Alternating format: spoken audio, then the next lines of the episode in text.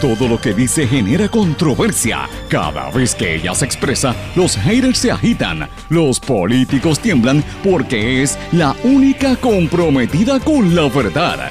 Periodista, bloguera, relacionista licenciada, analista de la noticia, escritora y le dicen la provocadora en las redes sociales. Y ahora comienza en blanco y negro con Sandra Rodríguez Coto.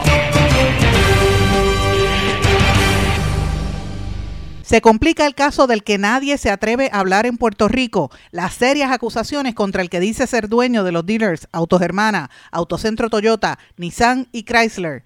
Bienvenidos a su programa en blanco y negro con Sandra para hoy lunes 14 de noviembre de 2022. Les saluda Sandra Rodríguez Coto. En blanco y negro con Sandra llevamos dos años reportando que el exministro de Hacienda de la República Dominicana, Donald Guerrero, enfrenta acusaciones por corrupción y lavado de dinero en el vecino país, presumiendo que lo trajo a Puerto Rico. Ahora enfrenta una demanda comercial en la República por no reportar que tuvo ganancias en Puerto Rico. Esto en medio de que aquí hay una demanda por casi 40 millones de dólares de la que nadie se atreve a hablar. Fuerte el trasiego de droga en Puerto Rico y el Caribe. Partido Popular Democrático celebra asamblea de reglamento y dejan para el año que viene la elección del nuevo presidente. Identity Politics, la lucha por reivindicar los derechos es urgente, necesaria y constante, pero en Puerto Rico hace falta mucho más que la política identitaria para que las minorías logren ser mayoría, lo analizo hoy. El regreso de Ricky Rosselló estuvo por aquí el fin de semana. Están peores que los dinares. Mercado de criptomonedas FTX presenta petición de bancarrota. Su patrimonio neto prácticamente se fumó según Forbes y Bloomberg. La osada táctica de, los demócratas de financiar candidatos de Trump que resultó en éxito durante las primarias republicanas, los precandidatos más extremistas y cercanos al expresidente recibieron miles de dólares para sus campañas de grupos demócratas que confiaban en que luego serían más fáciles de derrotar. Hoy explico esta táctica. Comienza una nueva era en el comercio mundial. ¿Quién gana con la nueva configuración? Los cambios surgieron en el 2018 con la guerra comercial entre Washington y Pekín y ahora se agudiza después de la pandemia y las nuevas políticas de Biden. Marchas opositoras por todo México contra la reforma electoral de López Obrador. Vamos a hablar de estas y otras noticias en la edición de hoy de En Blanco y Negro con Sandra. Esto es un programa independiente sindicalizado que se transmite a través de todo Puerto Rico en una serie de emisoras que son las más fuertes en sus respectivas regiones, en sus plataformas digitales, aplicaciones para dispositivos móviles y redes sociales. Y estas emisoras son cadena WIAC que la componen WYAC 930 AM Cabo Rojo Mayagüez, WISA WISA 1390 AM en Isabela, WIAC 740 AM en la zona metropolitana. Nos escuchan por WLRP 1460 AM Radio Raíces, La Voz del Pepino en San Sebastián y por X61 que es el 610 AM 94.3 FM Patillas Guayama y toda la zona del sureste y este del país.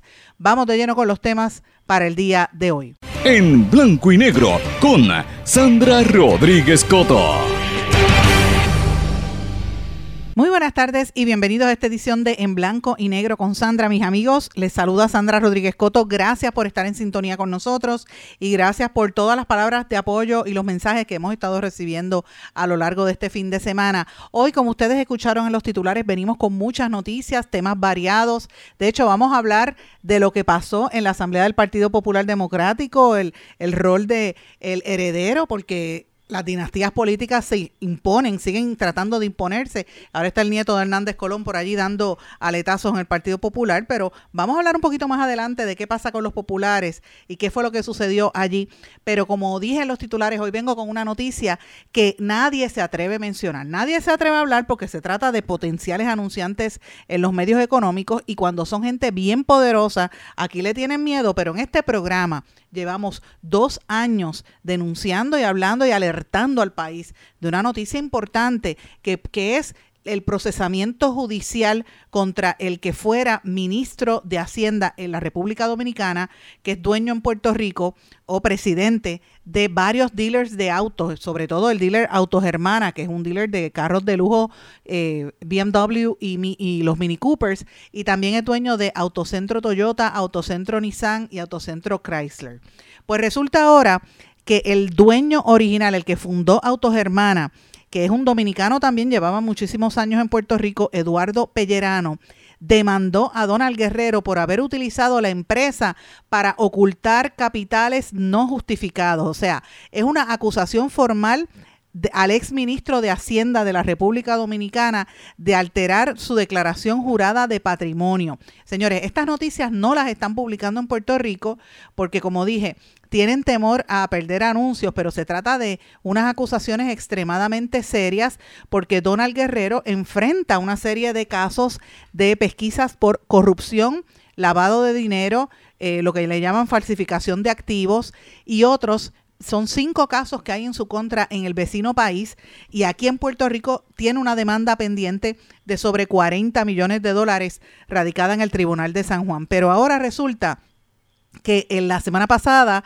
eh, se radicó ante las Procuradurías Especializadas de Antilavado de Activos y de Persecución de Corrupción Administrativa una denuncia contra Donald Guerrero porque supuestamente falseó, o sea, ocultó los datos en su declaración jurada de patrimonio después de haber salido del gobierno dominicano en el año 2020. O sea, le oculta información al, al gobierno dominicano y menos se enteran aquí en Puerto Rico. La denuncia fue presentada por el empresario Eduardo Pellerano Nadal a través del abogado Miguel Valero y tengo el documento Valerio y tengo el documento en mi poder en la que detalla que el exfuncionario habría ocultado capitales millonarios, señores. No estamos hablando de uno o dos dólares, estamos hablando de millones de dólares de la empresa Autogermana, que de acuerdo al documento acusatorio sería, y cito, un posible vehículo societario para el ocultamiento de capitales no justificados en ocasión de las funciones de Donald Guerrero como ministro de Hacienda en los años 2016 y 2020. ¿Qué significa esto? Que mientras él ejercía como ministro de Hacienda, no decía cuánto dinero estaba generando en Puerto Rico. O sea, le ocultaba información al gobierno dominicano. Se recuerda que a principios del 2021, Pellerano Nadal introdujo una demanda ante el Tribunal Superior de Primera Instancia en Puerto Rico contra el exministro de Hacienda dominicano por presuntamente haberle despojado de sus acciones y beneficios de la empresa Autogermana con sede en San Juan. En ese momento, los abogados de Donald Guerrero presentaron una moción judicial argumentando que la demanda eran lo que hablaban eran de hechos ficticios. La denuncia depositada en la República Dominicana estos días detalla que en su primera declaración en el año 2016, Donald Guerrero estableció que tenía un capital invertido en las empresas extranjeras de cero acciones en Autogermana por casi 3 millones de dólares o cero acciones en Autocentro por casi 4.2 millones de dólares. O sea, no tenía acciones en los dealers en los que él decía que era dueño en Puerto Rico. El denunciante asegura que al momento de dejar la administración pública, Guerrero, y cito, no reportó dentro del capital invertido ninguna de estas empresas. Agrega que la declaración de patrimonio del exfuncionario no estableció que tenía un 26.69% de las acciones de Autogermana, empresa concesionaria de la marca BMW en Puerto Rico que compartía las mismas con su esposa Milagros Mena. A partir del 2019, tras maniobras cuestionadas judicialmente en los tribunales en Puerto Rico, el señor Donald Guerrero y su esposa Milagros Mena pasaron de ser accionistas mayoritarios de ser minoritarios a ser accionistas mayoritarios en Autogermana, con un 50.16% de propiedad sobre el total de las acciones. Y estas acciones fueron adquiridas a través de la empresa 6 y 11 Corporation, propiedad de este matrimonio, según la demanda, ¿verdad? Actualmente dice que superan eh, rondan cerca de los 100 millones de dólares. La denuncia indica que, en el año 2019, cuando el exfuncionario y su esposa pasaron de ser accionistas mayoritarios mediante 6 y 11 Corp, Autogermana reportó un total de activos por un valor de casi 89.8 millones de dólares y ventas por encima de los 238 millones de dólares en Puerto Rico. El denunciante asegura que la adquisición de las, de las acciones de Autogermana significó para el señor Donald Guerrero y su esposa, Milagros Mena, un incremento patrimonial exponencial por encima de los 40 millones de dólares, equivalentes al día de hoy eh, cerca de 2.161 millones de pesos dominicanos. Agrega en esa demanda que debió haber sido reflejado el valor de las acciones de Seizi Corp en una empresa tenedora de acciones de Autogermana, cuyo beneficiario final es el doctor Donald Guerrero y la esposa Milagros Vena. Eh, en la declaración de ese momento, él no lo reporta, reportó solamente 20 mil dólares. La denuncia que radican en República Dominicana indica que es una situación de mayor gravedad de un estudio del incremento patrimonial reportado por Donald Guerrero en su declaración jurada del 2020 y el empresario instó al ministro al Ministerio Público del vecino país a que realice una investigación exhaustiva de los bienes del exfuncionario en Autogermana al establecer que el valor de las acciones a través del vehículo corporativo 6 y 11 no era el correcto. La denuncia fue depositada un día después que el, titular de eh, la agencia que investiga la corrupción en el vecino país, Wilson Camacho, revelara que han recabado enorme cantidad de pruebas en la supuesta estafa del Estado contra el Estado por más de 17 mil millones de pesos dominicanos, cuyo principal señalado es Donald Guerrero. Señores, he querido darle este, este planteamiento, esta noticia, porque usted dirá, bueno, ¿qué tiene que ver con el dinero? En, en síntesis, este es el texto que le quería compartir, y es lo siguiente. Este señor tiene un negocio en Puerto Rico de sobre 40 millones de dólares bajo una demanda que está, eh, ¿verdad? El, negocio genera casi, casi 250 millones de dólares en venta y hay una demanda por el patrimonio, por decidir quiénes son los dueños de casi 40 millones de dólares. Una demanda bien conflictiva. Señores, y aquí en la prensa nadie se atreve a decirlo para que usted vea de las cosas que uno no se entera. Y lo más preocupante de todo esto es que, y lo llevamos en récord diciéndolo, en los últimos dos años el gobierno del vecino país, República Dominicana, está investigando el trasiego de activos, el lavado de dinero, el robo de capitales del vecino país, que junto con el narcotráfico sacan los fondos a el exterior, presumiblemente a Puerto Rico. Ustedes saben que estamos en récord diciendo y, dando a conocer los vínculos incluso de sectores políticos con el narcotráfico. Y fuimos los primeros en decir que el jefe del narcotráfico en esta región había huido hacia Colombia, que es el dominicano César eh, Peralta eh, alias César el Abusador, donde todos estos funcionarios del gobierno dominicano, junto a funcionarios del gobierno de Puerto Rico, lo voy a decir ya, y reggaetoneros, artistas de reggaetón conocidos, se pasaban compartiendo en unos centros nocturnos en la capital dominicana. Ese señor fue arrestado por las autoridades federales y está en la cárcel de Guaynao, la cárcel federal, ese narcotraficante que lo extraditaron de Colombia. ¿Sabe? Ya hay una de las patas de esa de, este juez, como decimos, de este de este negocio turbulento que ya las autoridades federales le, le metieron mano en Puerto Rico. ¿Qué pasa que las autoridades locales no se mueven? ¿Qué sucede que no quieren tocar esto ni con una vara larga en los medios de comunicación?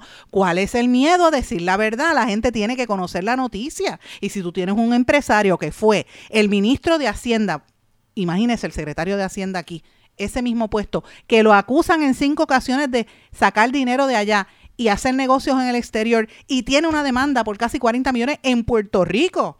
Como eso no es noticia.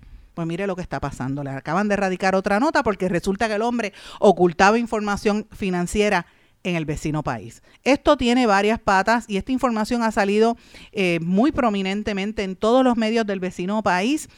Conociendo que en Puerto Rico hay una comunidad dominicana bien amplia, me extraña que esta información la quieran ocultar. La pregunta que usted se tiene que hacer, que me está escuchando, ¿por qué la quieren ocultar? ¿Quién se beneficia con que esto no se sepa? ¿Quién quiere que esto no se sepa o que por lo menos no se comente? Analícelo usted. Pero bueno, ese es uno de los temas que quería traerles para el día de hoy. Tenemos varias noticias importantes. Los invito a los que no lo hayan visto que lean en Eiboricua y en todas nuestras plataformas la columna que estamos, eh, que estamos eh, presentando sobre lo que son identity politics, identity politics las políticas de identitarias, que, que es eh, lo que le interesa, ¿verdad?, a la gente de los sectores minoritarios, la comunidad LGBTQI, los afrodescendientes, las mujeres feministas, eh, los viejos, o sea, cada sector que tiene una situación, ¿verdad? Que busca una reivindicación social como pasa, por ejemplo, en Estados Unidos con los negros y las minorías, los latinos, pues pasa en Puerto Rico y estamos, eh, eh, estamos viendo que algunos partidos políticos se están enfocando en eso, particularmente partidos de la minoría como Victoria Ciudadana y como el mismo Partido Independentista están eh, enfocándose en esos sectores. El proyecto Dignidad también, porque esto de Identity Politics no es solamente de estos grupos que uno lo ve sociales o, o políticos, también tiene que ver con grupos de creencias morales y religiosas como son los que apoyan al proyecto Dignidad. No son la mayoría, aunque son grupos grandes. Ahora, lo que estoy planteando en esta columna es que las políticas identitarias, que es un tema que usted lo va a leer en, esa columna, lo, lo, lo, reflexioné a partir de una conversación que tuvo el periodista, el, el escritor Eduardo Laro, Lalo con el analista Néstor Duprey en su podcast, ¿verdad? Eh, y me quedé pensando en esto y yo digo, bueno, el problema con las políticas identitarias es que no generan mayoría y eso fue lo que pasó en Chile recientemente con la elección de Boric y con la, el, tostón que le tocó al presidente de Chile de, al heredar la, la elección para hacer una nueva constitución en Chile que todo el costo político, lo negativo, le cayó al gobierno de Boric, porque evidentemente los sectores, por, más que tú lleves una campaña identitaria, esos grupitos, juntos, aunque sean juntos, no hacen una gran mayoría, aunque, aunque lo parezca. Para ser mayoría tienes que buscar temas que sean afines y que sean de futuro. Por ejemplo, en Puerto Rico ahora mismo, los temas de energía eléctrica, ¿qué va a pasar con Luma? ¿Qué va a pasar eventualmente con Luma? Pues mira, esas son las cosas que hay que discutir, que son las cosas que le, que le preocupan a las inmensas mayoría, a todo el mundo, al mainstream, porque aunque en Puerto Rico estamos divididos, en las elecciones pasadas ganó eh, Pedro Pierluisi por apenas un 32%.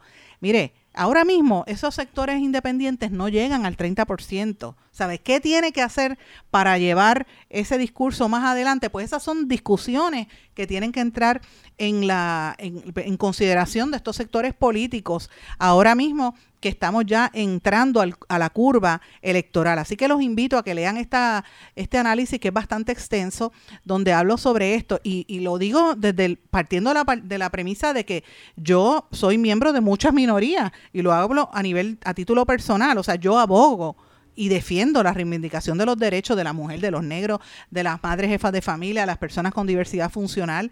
Pero señores, y como feminista también, pero a pesar de eso, eso no hace mayoría. Así que eh, eso gana las elecciones, por supuesto que no, así que lo planteo para que la gente lo empiece a pensar porque en este momento se están reorganizando las fuerzas políticas en nuestro país de cara a los próximos comicios. Y no es solamente el Partido Popular, y vamos a hablar en detalle de esto en breve, también está ocurriendo en, al interior del Partido Nuevo Progresista donde hay una lucha de poder enorme entre los que ya se están alineando con Jennifer González y los que saben que el gobernador, aunque dice que, vuelve, el gobernador no va a volver. Y mientras tanto usted ve por allí dando aletazo Ricky Rosselló y sus secuaces que andaban por aquí. De hecho, Ricky Rosselló estaba este fin de semana en Puerto Rico. No se veía desde que salió corriendo después de las, de las protestas masivas, aunque no es, la, no es la primera vez que viene. Recuerden que el año pasado Ricardo Rosselló estuvo en Puerto Rico en un evento que hubo de de este el día de Barbosa y estuvo en un evento eh, en esa actividad en el año, me parece que fue para el 2021, pero el, el, el, delegado congresional no estaba en Puerto Rico y él estuvo este fin de semana y lo, le tomaron fotos y eso generó bastante controversia. De hecho, quien difunde esto es el candidato independiente a la gobernación, el ex candidato eh, Eliezer Molina, que pone las fotografías de él en el Hotel Sheraton, donde se estaba quedando con su familia. Y de hecho, varias de las personas que se estaban hospedando en ese hotel nos, nos enviaron fotos también a nosotros. O sea, esto estaba corriendo en las redes sociales este fin de semana.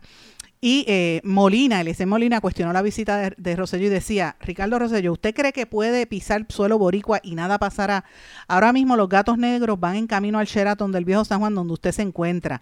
Nosotros somos un pueblo de paz, buscamos la felicidad para todos, esa que ustedes secuestraron y arrancaron del corazón de nuestro pueblo.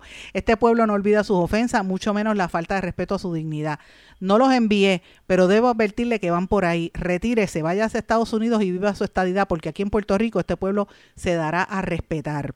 ¿Quiénes son los gatos negros, señora? Los gatos negros es un grupo de, de líderes y residentes del área de San Juan, del viejo San Juan y de Puerta de Tierra, que están protestando contra la el gentrification y que están piqueteando en diferentes zonas de Puerto Rico. Él dice que no los envió, pero que iban de camino. Entonces, Beatriz Rosselló contesta en ese mismo hilo en las redes sociales, le dice, ¿usted está amenazándonos? Y Molina le contestó, aquí la amenaza son ustedes. Señores, imagínense cómo está eso de caliente. Eso fue este fin de semana. Y faltan dos años para las elecciones. Usted me va a decir a mí que esto no va a estar candente en, el próximo año y medio. Pues por supuesto que sí. Por eso es que hay que mirar lo que está ocurriendo. Por eso es que menciono el tema de las políticas identitarias. No hacen mayoría. Y aunque el PIB y Victoria Ciudadana llegaron casi un 30%, 20 y pico de por ciento, mire, eh, este Pierluisi ganó por, por 32 y los populares están reorganizándose, o sea, esto no está eh, definido y la, eh, la, visita de Ricardo Rosselló demuestra que aquí hay unas movidas que se están dando a nivel comercial más que nada, pero también a nivel político de los sectores estadistas.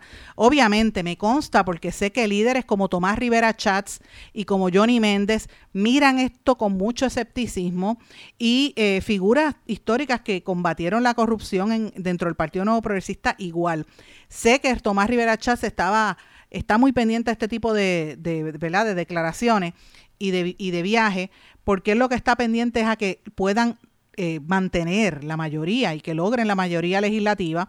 Así que eh, estamos viendo qué va a pasar, cuál es el rol de Ricardo Rosselló y sus intereses en regresar, más allá de haber sido electo un delegado congresional, que por cierto, el que me esté escuchando, si usted me escucha por ahí, le pregunto, ¿Usted cree que vale la pena esos puestos de delegados congresionales para la estadidad? ¿O eso es una botadera de dinero? Un millón de pesos nos cuesta, 90 mil pesos cuesta a estas personas. Mire, este fin de semana yo estaba escuchando el podcast de Guarionex y de Esteban, eh, Plan de Contingencia. Les recomiendo que lo escuchen. Yo lo compartí en mis redes sociales. Señores, estaban entrevistando, y voy a ver si la puedo traer aquí, a una señora que representa al Archivo General y está hablando de cómo están privatizando la cultura puertorriqueña a través del Instituto de Cultura, todo, como le quitaron todos los fondos y tuvieron que votar de, de 300 empleados que había al principio de la administración de Ricky Rosselló a menos de 100 en, el momento, pues para poder hacer los trabajos han tenido que contratar personas con los fondos federales que están llegando. El problema es que contratan personas y entidades privadas que o no tienen la experiencia o que no o que responden a su contrato. Entonces, ¿qué pasa con ese patrimonio puertorriqueño? ¿Cómo se protege? ¿Cómo no se cómo se, evita que no vaya a pasar a manos privadas. Eso es parte del cuestionamiento público que se hace. Eh, pero lo importante de todo esto es que se está hablando de qué va a pasar en las próximas elecciones, ¿verdad?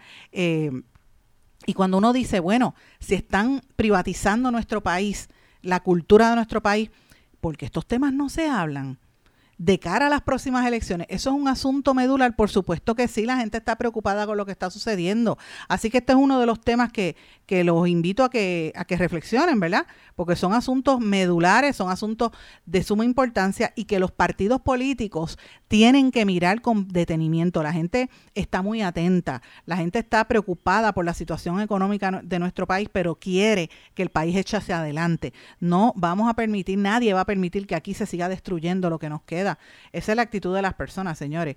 Y esto se va a tornar bien caliente en los próximos años. Así que estén pendientes a eso que sale del Instituto de Cultura, esas alegaciones, ¿verdad?, de que, de que se está privatizando eh, los fondos eh, y vamos a traer esos puntos de vista aquí porque me parece un, tema importante.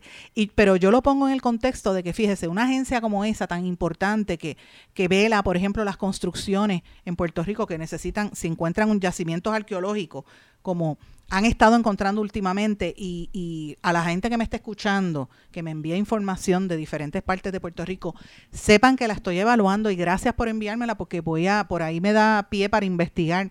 Y, parte del problema que vive en Puerto Rico es ese, que como se están dando permisos indiscriminados, la Junta de Planificación lo que tiene allí es un revolú con ese reglamento conjunto, están construyendo en sitios históricos con yacimientos indígenas, como pasó en Luquillo, que el tribunal falló a favor de, de Estuve. y aquello allí habían yacimientos indígenas y en otras partes de nuestro país está pasando lo mismo y a veces aparenta con aparecen con un permiso que otorga el Instituto de Cultura esto sucede porque no tienen personal suficiente entonces el Instituto de Cultura contrata y el, su contratista va a tener el, derecho a decir, ah, pues fírmalo, ok, ah, tienes permiso. Entonces uno dice, pero ¿qué pasa?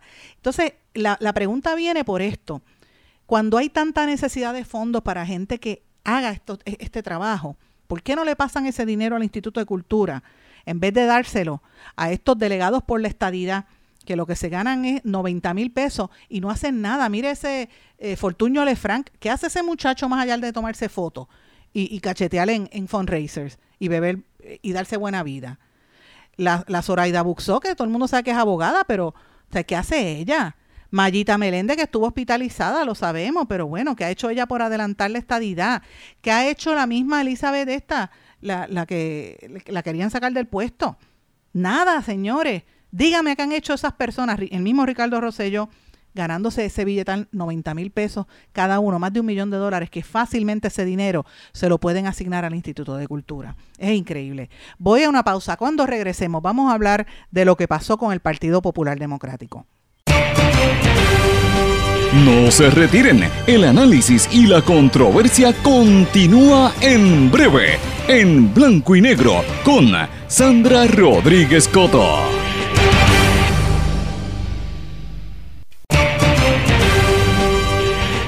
Y ya regresamos con el programa de la verdad, en blanco y negro, con Sandra Rodríguez Coto.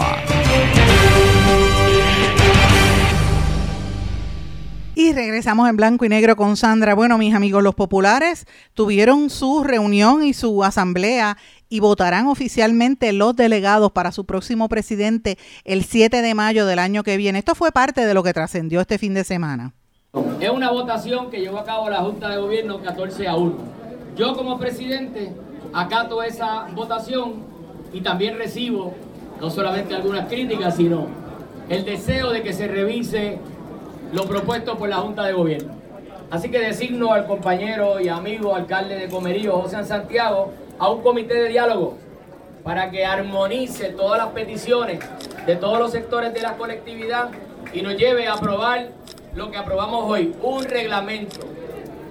Hoy no es día de aprobar candidaturas, hoy no es día de aprobar otra cosa que no sea la revisión del reglamento. Se propone el informe del comité que yo designé a José Santiago y al momento de la votación surgen dos enmiendas. La primera, que la fecha sea el 7 de mayo y la segunda, que se incluyan a los miembros por acumulación como parte de la Junta de Gobierno del Partido Popular.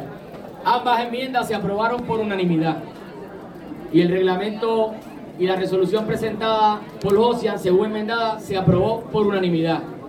Así que teniendo ya aprobado un reglamento, este partido está listo para culminar su reorganización y está listo para el próximo ciclo electoral de cara a un triunfo en las próximas elecciones del 2024. Eso fue lo que dijo José Luis Dalmau, presidente del Partido Popular, eh, anunciando, ¿verdad?, los acuerdos a los que habían llegado en esa asamblea. Se tienen que reorganizar. El Partido Popular el partido histórico, pero Estado venido a menos, es la realidad. El Partido Popular no representa a nadie. La gente eh, no votó por ellos. En San Juan quedaron en un tercer lugar. Han perdido posiciones eh, importantes a nivel de las legislaturas municipales.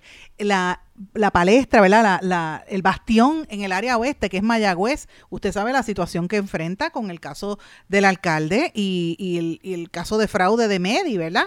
Toda esta situación que lo destituyeron, lo que un alcalde allí interino, ¿sabe? Está bien debilitado el Partido Popular, eso no se puede eh, negar, pero tampoco se puede negar que una, una organización que es la más vieja en Puerto Rico, la organización política, tiene capacidad de organizarse. Ahora, ¿qué va a pasar de aquí a allá? ¿Cómo van a representar los grupos? que la gente de verdad quiere escuchar, la gente, eh, los problemas que tiene el pueblo. La gente quiere ver una fiscalización de los políticos, quiere ver que los políticos actúen a favor de lo que la gente necesita. Aquí hay mucha gente pasando necesidad en Puerto Rico y los populares no responden a eso, con excepción de los alcaldes y ciertos alcaldes, porque no son todos los populares, y lo podemos decir así, y lo digo abiertamente. Aquí hay un montón de alcaldes mediocres, populares y PNP, pero también hay muchos alcaldes que están sacando la cara por las comunidades y por la gente que necesita. Así que donde único uno ve algo de esperanza es en los, alcaldes, porque los legisladores ni se diga. Esto fue parte de lo que dijo también allí el alcalde de Dorado, Carlos López, que escuchen la manera en que este alcalde que se calla, lo tienen oculto, ¿verdad? Ante toda la controversia que hay por las construcciones y los vínculos que tiene comerciales, pero cuando es a la hora de politicar, mire lo que dice. Se rechazó la propuesta de Rafael Hernández Montañez de querer quitarle los poderes al Partido Popular de su presidente. Se ratifica que el presidente tiene toda la confianza, pero el 7 de mayo el pueblo popular tiene el derecho de votar. se aprobó. Se aprobó unánimemente que el pueblo popular va a poder votar. no el 25 de julio, se va a, a votar el 7 de mayo. Fue categóricamente rechazada la intención de usurparle los poderes al presidente del partido por el representante Rafael Hernández Montañez. O sea que unánimemente aquí el Consejo este, eh, General aprobó que el 7 de mayo el pueblo popular justamente va a tener el derecho de escoger el próximo presidente, pero a su misma vez no se le van a usurpar los derechos al presidente actual, que va a mantener esos poderes y que no van a ser diluidos en ningún tipo de comité. Usted no me diga a mí que eso es que se están cayendo a palos todavía los populares. Miren los molleros que tuvieron que haber movido allí internamente entre los legisladores, los grupos de los legisladores. Entonces, eh, y, el, y el, la, la, retranca que no quiere moverse, ¿verdad? El inmovilismo. Pero a esto hay que añadirle un elemento adicional. El príncipe, o como le dicen el pollito, porque o, o, algunos le llaman hasta el huevo, porque si el, el, el, pollito, el pollo era Hernández Colón, entonces, ¿qué sería el hijo eh, Hernández Mayoral? Y ahora el nieto que pulula por allí, ya lo están ubicando, una persona que yo no, no le he visto nunca en elecciones ni en eh, posiciones políticas, pero está buscando una postura y una posición electiva. Y usted dirá, bueno, tiene derecho, por supuesto. Aquí han habido eh, otros jóvenes que han llegado a posiciones electivas. Uno no sabe cuáles son las capacidades de, de este joven, ¿verdad? Pero ciertamente el hecho de que sea parte de las dinastías políticas, eso es parte del problema. Lo vemos en el PNP con Ricky Rosselló y su padre, Ricardo Rosselló, y, y por ahí para abajo el alcalde Bayamón y, muchos otros. Mírelo en el partido. Ah, la alcaldesa de Canóvana, entre otros, es que de momento me, me acuerdo, pero miren el Partido Popular. Muñoz Marín con Melo, que aunque no fue electa, pero sí llegó a ser senadora, pero no fue electa a la gobernación. Hernández Colón, con su hijo que trató de serlo, el comisionado residente, y se quedó en las estructuras del Partido Popular y ahora acomoda al nieto. Eh, y por ahí sucesivamente, busque las alcaldías. Entonces ese es el escenario político que hay en ruta a las elecciones del 2024. Por eso es que el, escenario es complejo. veía hoy yo que el amigo Emilio Pantojas, el sociólogo de la UPR, estaba hablando de que el, el, escenario es demasiado complejo por la cuestión de los distritos senatoriales, los cambios que ha habido a nivel demográfico la gente que se sigue yendo del país eh, y las alianzas, la posibilidad de alianzas entre sectores políticos cambian el panorama, ¿verdad? Y es un panorama bien complejo de cara a las próximas elecciones.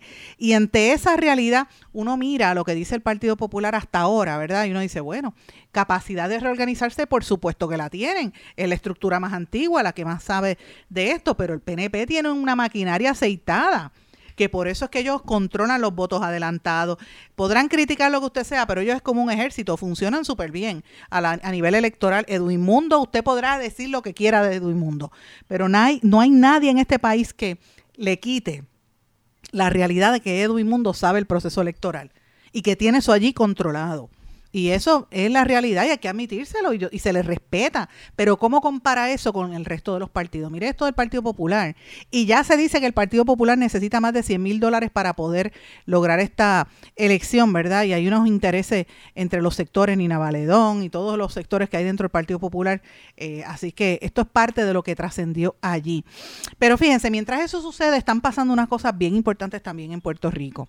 La Junta de Control Fiscal volvió a oponerse a dar información al país de lo que está pasando en Autoridad de Energía Eléctrica. O sea, el país es el que se afecta, se nos daña los enseres, a mí se me dañó la, secadora este fin de semana con los dichosos bajones de luz en donde vivo, y así la cantidad de gente que está sin luz porque están cortando la luz, los, los, los, ah, los, supuestos apagones selectivos ya no los anuncian. Entonces, la gente quiere saber qué pasa con la negociación con Luma y qué pasa con los casos de la quiebra de la Autoridad de Energía Eléctrica y ni el gobierno quiere hablar y la Junta de Supervisión Fiscal menos. La Junta se opone ahora a dar información sobre las conversaciones que tienen en ese proceso de título 3 eh, con la ley de quiebra, de, con el proceso de quiebra de la Autoridad de Energía Eléctrica. Usted como ciudadano tiene derecho a saberlo porque el silencio, fíjese cómo está esta situación en nuestro país. ¿Dónde están los partidos políticos respondiendo a esto? Pues mire, los, los populares peleándose entre sí, los PNP velando porque por ahí vienen los, los juicios federales y lo que viene en los próximos meses va a estar caliente.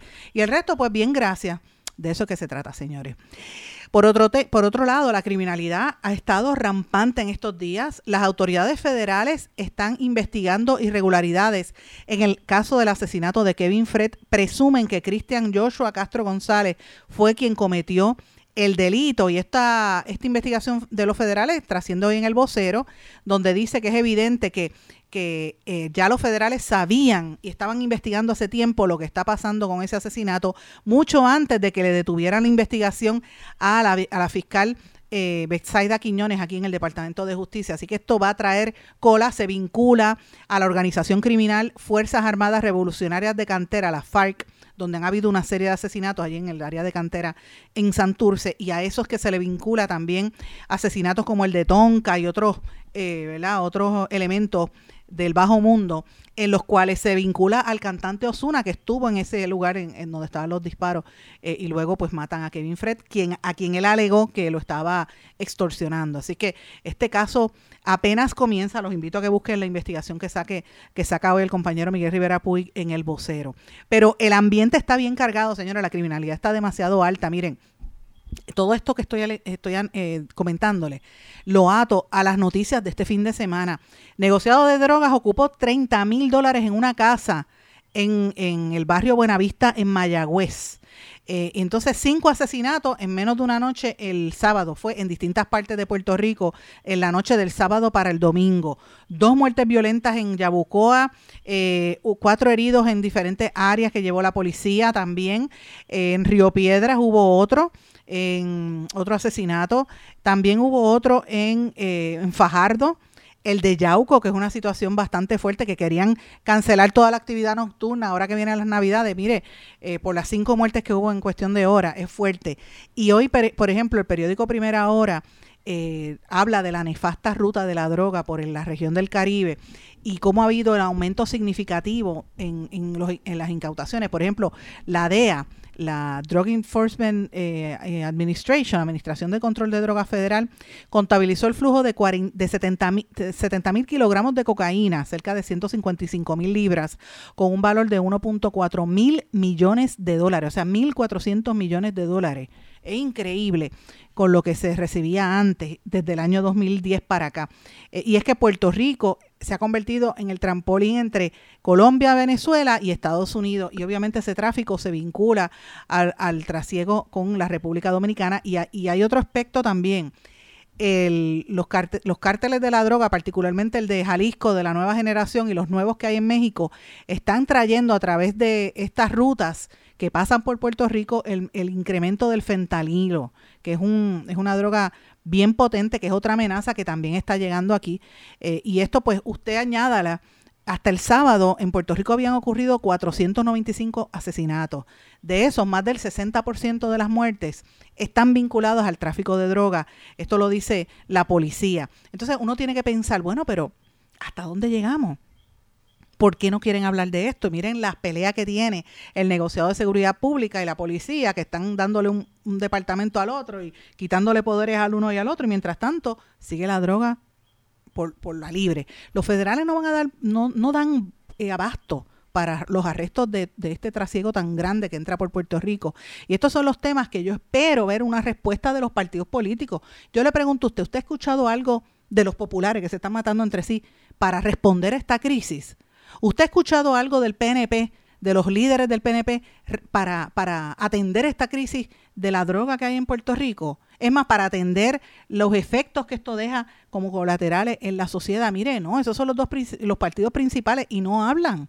¿Usted ha escuchado algo de, Proyecto Dignidad al respecto, más allá de, de orar? Y Victoria Ciudadana y el PIB están en la cuestión de la alianza y bien, gracias. Sí han hecho algunos comentarios, han hecho unas propuestas, pero tampoco han tenido contundencia. O sea, estamos huérfanos, es la realidad. Voy a una pausa, regresamos enseguida.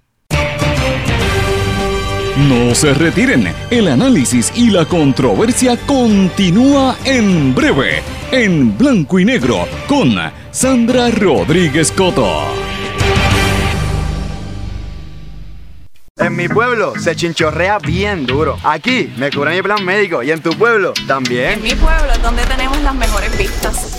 Aquí cubre mi plan médico y en el tuyo también. En mi pueblo se goza de verdad. Aquí me cubre mi plan y en tu pueblo también. Plan de salud Menonita. En todo Puerto Rico. El plan médico que te cubre con una extensa red de médicos, especialistas y laboratorios. Además, te cubre en el hospital de tu preferencia en cualquier lugar de Puerto Rico. Plan de salud Menonita. Pero tú sabes cómo es esto que te la la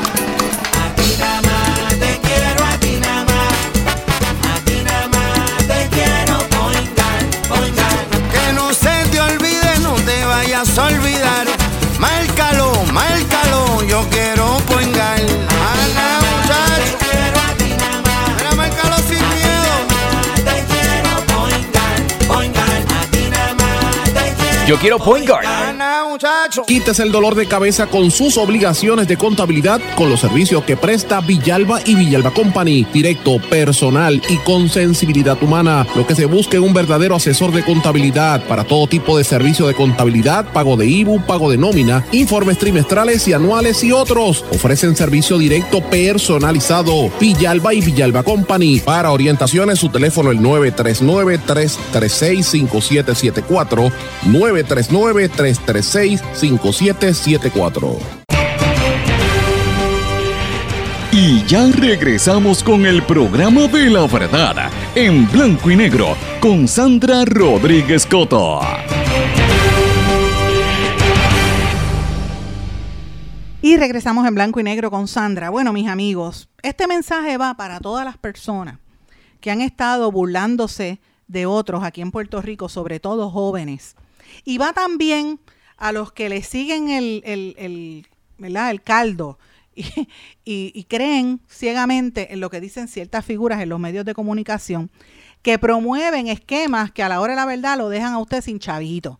Y me refiero a las famosas criptomonedas, porque aquí en Puerto Rico hubo un montón de gente que se ha puesto a promoverlas, que hacían seminarios. Yo, yo escuché hasta al amigo, este, el economista Gustavo Vélez, promoviendo las criptomonedas en su programa y dando charlas y ese tipo de cosas.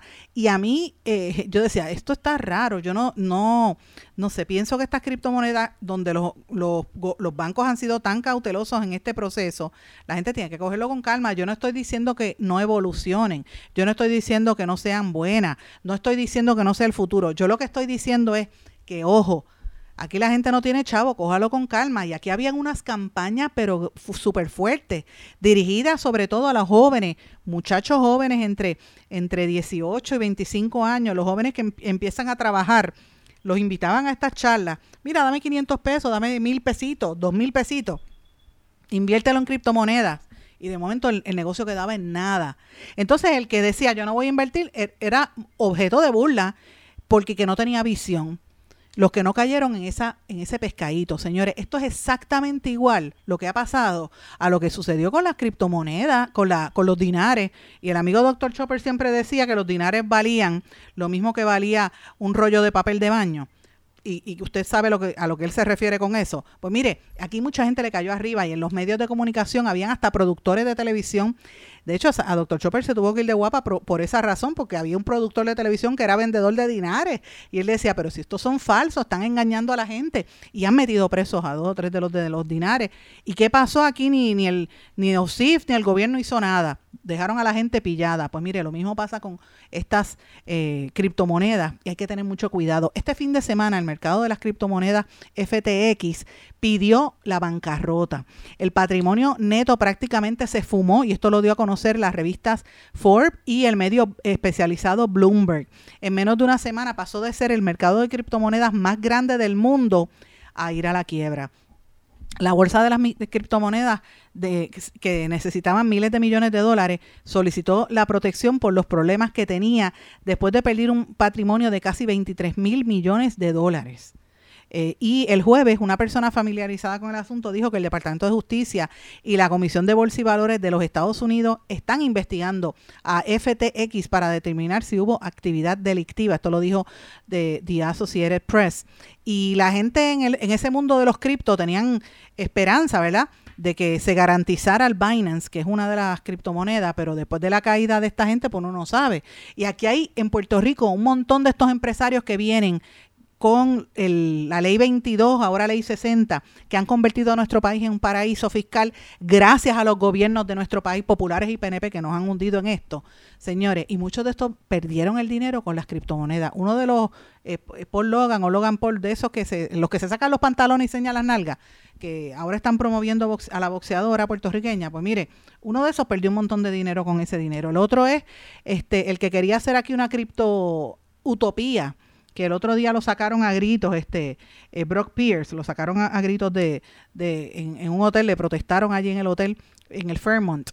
Pues mire, yo me pregunto cuánta de esa gente de verdad se quedó con dinero, cuántos han perdido dinero con este con este tema de las, de las criptomonedas. Mire, de eso nadie lo habla y eso es un tema sumamente serio. Y esto lo traigo en un contexto global porque están pasando muchas cosas a nivel internacional. Una es eh, los cambios que ya empezó la, la guerra comercial entre Estados Unidos y Pekín por el comercio mundial que, que después de la pandemia parece que todo se ha ido recuperando, pero no todas las rutas comerciales tienen la misma intensidad y vemos que, que hay una guerra que todavía persiste entre la administración Biden, una, guerra comercial, por decirlo así, y los eh, y Pekín.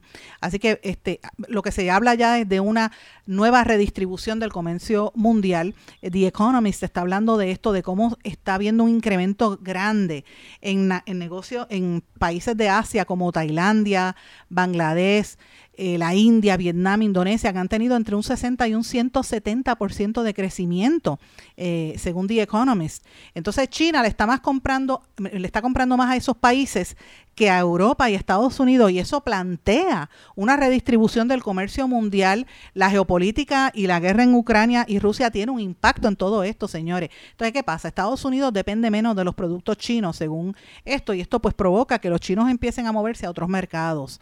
En América Latina los chinos tienen un- una participación ahí grande, están invirtiendo en Argentina, están invirtiendo en Chile, aquí al lado en República Dominicana. Así que, señores, eh, esto está cambiando y nosotros tenemos que estar mirando lo que sucede allí. Pero en Estados Unidos el interés y la, el énfasis en estos días ha sido las elecciones de medio término que pasaron donde ganaron, ¿verdad? Los, demócratas retuvieron el control. Y la gente dice, pero ¿cómo es posible? Porque todo el mundo pensaba que venía la ola roja, ¿verdad? Que iban a ganar los republicanos. Pues mire, resulta ser que hubo una táctica bien interesante de los demócratas durante las primarias eh, para financiar, lo que hicieron fue financiar a los más extremistas y los más que se, acercaran a Donald Trump. Eh, con la inflación en el punto más alto en 40 años, con la economía en recesión y con la imagen de Joe Biden por el piso porque está debilitada, la elección de medio término era muy difícil de encarar para los demócratas. Pero, ¿qué pasó esta semana que no se ha hablado? Pues mire, yo lo estoy hablando una semana más tarde porque ahora es que empiezan estos análisis.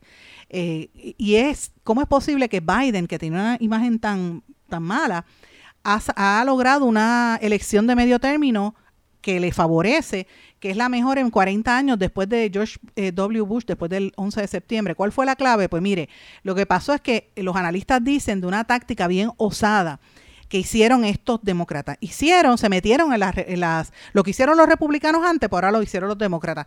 Empezaron a apoyar y a darle dinero a todos los candidatos que veían que eran los más extremistas, los más trompistas, los más locos, y no porque fueran un solo grupo de loquitos, sino porque entendían que si tú inviertes en la campaña y haces que ganen, pues mira, es más fácil de derrotarlo. Invirtieron 53 millones de dólares en comités y grupos de apoyo de demócratas a las campañas de candidatos republicanos. Esto lo reportó un informe del Washington Post. Y esta estrategia la criticaron, pero mire, New York Post le criticó bastante, pero pero lo que sí es que era indiscutible que Donald Trump era el factor tóxico en esta elección. Trump es el equivalente al político de una lata de raid, de, de ¿verdad? Para matar este insecto. Eh, es el repelente de votos mayor en la historia moderna de los Estados Unidos. Así lo describió John Podester de la, en una columna que escribió en el New York Post. Y eso los demócratas lo sabían. Entonces, ¿qué hacían ellos? Le daban los chavos para hacer anuncios de televisión a todos estos candidatos negativos este, los más antiaborto, antivacuna, la, los que creen en las teorías conspira- conspirativas, más loquitos. Y entonces la gente, al ver que tenían más anuncios, la gente como que se activó y dijo, espérate, este loco va, va a ser electo, no voy a votarle en contra. Y eso, esa fue la jugada que hicieron los demócratas apoyando a los republicanos. Así que usted no se sorprenda que vengan millonarios o gente con poder en Puerto Rico y hagan lo mismo, empiecen a darle chavo a, a los populares para que la gente diga, espérate, no los quiero y vuelva a salir el PNP o viceversa. Así que, señores, lo digo porque esta estrategia funcionó en Estados Unidos, 53 millones de dólares se gastaron eh, en clientes, en, mire, por ejemplo, para que usted tenga una idea, eh, le dieron una, eh, Darren Bailey, que era gobernador de Illinois, que era uno de los anti-Trump, perdió porque le- los, los demócratas le dieron chavos pero él era un loquito. En Maryland, el simpatizante de las teorías de Quanon, ¿verdad? Y de conspiración, Dan Cox, venció en la, en la primaria republicana a Kelly Schultz, que es el actual gobernador republicano, pero en las, en las elecciones del martes perdió con un afroamericano. ¿Por qué? Porque los demócratas dijeron, espérate, para este loco mejor prefiero uno que sea demócrata. Lo mismo pasó en Pensilvania, lo mismo pasó en Michigan, donde hubo aquel intento, ¿verdad?, de, tomar el poder. Así que me parece interesante esta, estra- esta estrategia que estamos viendo. Lo planteo porque están dándose unas configuraciones de eh, políticas importantes. Por ejemplo, el, ahora mismo este fin de semana en el Federalist Society, que es una organización ultraconservadora, tuvieron una gala y estuvo de invitado eh, un juez del Supremo, del Tribunal Supremo, que fue uno de los que terminó el, el, el aborto, el Roe versus Wade, que le votó en contra, me, refuerto- me refiero al juez Samuel Alito, que estuvo allí de invitado en esa gala de conservadores, y eso a la gente le, le supo, ya usted sabe a qué. Así que estamos viendo cómo se están alineando y dividiendo las fuerzas políticas en la nación americana, pero no es solamente allí, en el mundo está pasando lo mismo, señores. Mire lo que pasó en la elección de Brasil, mire ahora lo que está pasando en México. Este fin de semana, ayer, hubo unas marchas opositoras enormes por todo México en contra de la reforma electoral de López Obrador. El presidente mexicano tachó esa semana de cretinos y corruptazos a los, promo- a los promotores de la movilización en apoyo al Instituto Nacional Electoral. Y mire, lo que pasó fue eso. Hubo una eh, unas protestas masivas y de esto vamos a estar hablando en detalle sobre estas marchas que a los cuales él llamó cretinos y corruptos y sin embargo la, la marcha fueron multitudinarias en todo el mundo, muy fuerte. En Italia y en Francia también hay unas controversias muy grandes. En este, en este caso es por la llegada de migrantes que fueron que se rescatan de las aguas en el Mediterráneo. Eh, usted sabe que en Italia ahora hay una súper conservadora y es increíble. Estos países que se hicieron ricos, todas esas coronas y todo ese oro que tienen en los, en los, en los, en los castillos y en, y en todas estas mansiones en Europa, es oro y riquezas que se robaron de África primordialmente, también de Asia, pero más de África y de América. Y esta gente que los tiene tan cerca destruye estos países latino, eh, eh, africanos en este caso, y cuando los africanos están nadando y buscando entrar de, de verdad a sus países, pues mire, no los quieren eh, dejar entrar y eso fue lo que pasó en Italia. Francia los acogió y esto pues avivó las tensiones. En Eslovenia, la abogada Natasha Pire Musar fue electa ayer como la primera mujer como presidenta con casi el, el 54% de los votos. Esto es, esto es, es interesante. En una de las antiguas eh. Este, naciones soviéticas eh, y obviamente ha sido, ella ha estado vinculada a la comunidad LGBTQ, interesante por demás. Eh, en, aquí al lado de la República Dominicana, vemos que siguen los aumentos en las detenciones de haitianos. Detuvieron 650 indocumentados haitianos, no los quieren dejar entrar. La situación está muy, muy tensa en, eso, en esa zona, señores. Pero quiero terminar con un tema un poco distinto. Usted sabe que hay un refrán que dice, el dinero no te da la, felicidad, pero te calma los nervios. Usted sabe cómo dice ese, ese refrán. Pues miren esto, investigadores demuestran que la felicidad sí se puede comprar con dinero. Parte de los voluntarios recibieron 10 mil dólares cada uno en un estudio para gastarlos en tres meses y al final la felicidad se incrementó signific- significativamente, imagínate, con 10 mil pesos, uff, nos volvemos locos. Un experimento llevado a cabo por un equipo de investigadores de la Universidad de Columbia Británica en Canadá sugiere que el dinero sí puede comprar la felicidad, al menos durante seis meses, según una investigación publicada esta semana. El estudio participaron 300 voluntarios de tres países de bajos ingresos, Brasil, Indonesia y Kenia, y de cuatro países de altos ingresos, Australia, Canadá, Estados Unidos y Reino Unido. La mayoría de los participantes tenían títulos universitarios. A 200 participantes le dieron 10 mil dólares en efectivo a cada uno. El dinero provino de dos donantes anónimos y los beneficiarios debían gastar la suma en un plazo de tres meses. Las personas que recibieron el dinero y aquellos que no obtuvieron el, el desembolso completaron encuestas mensuales mediante las cuales se midieron tres componentes centrales del bienestar. Imagínate, satisfacción con la vida, afecto positivo y afecto negativo. En una encuesta adicional se llevó a cabo seis meses después. Los resultados fueron estos.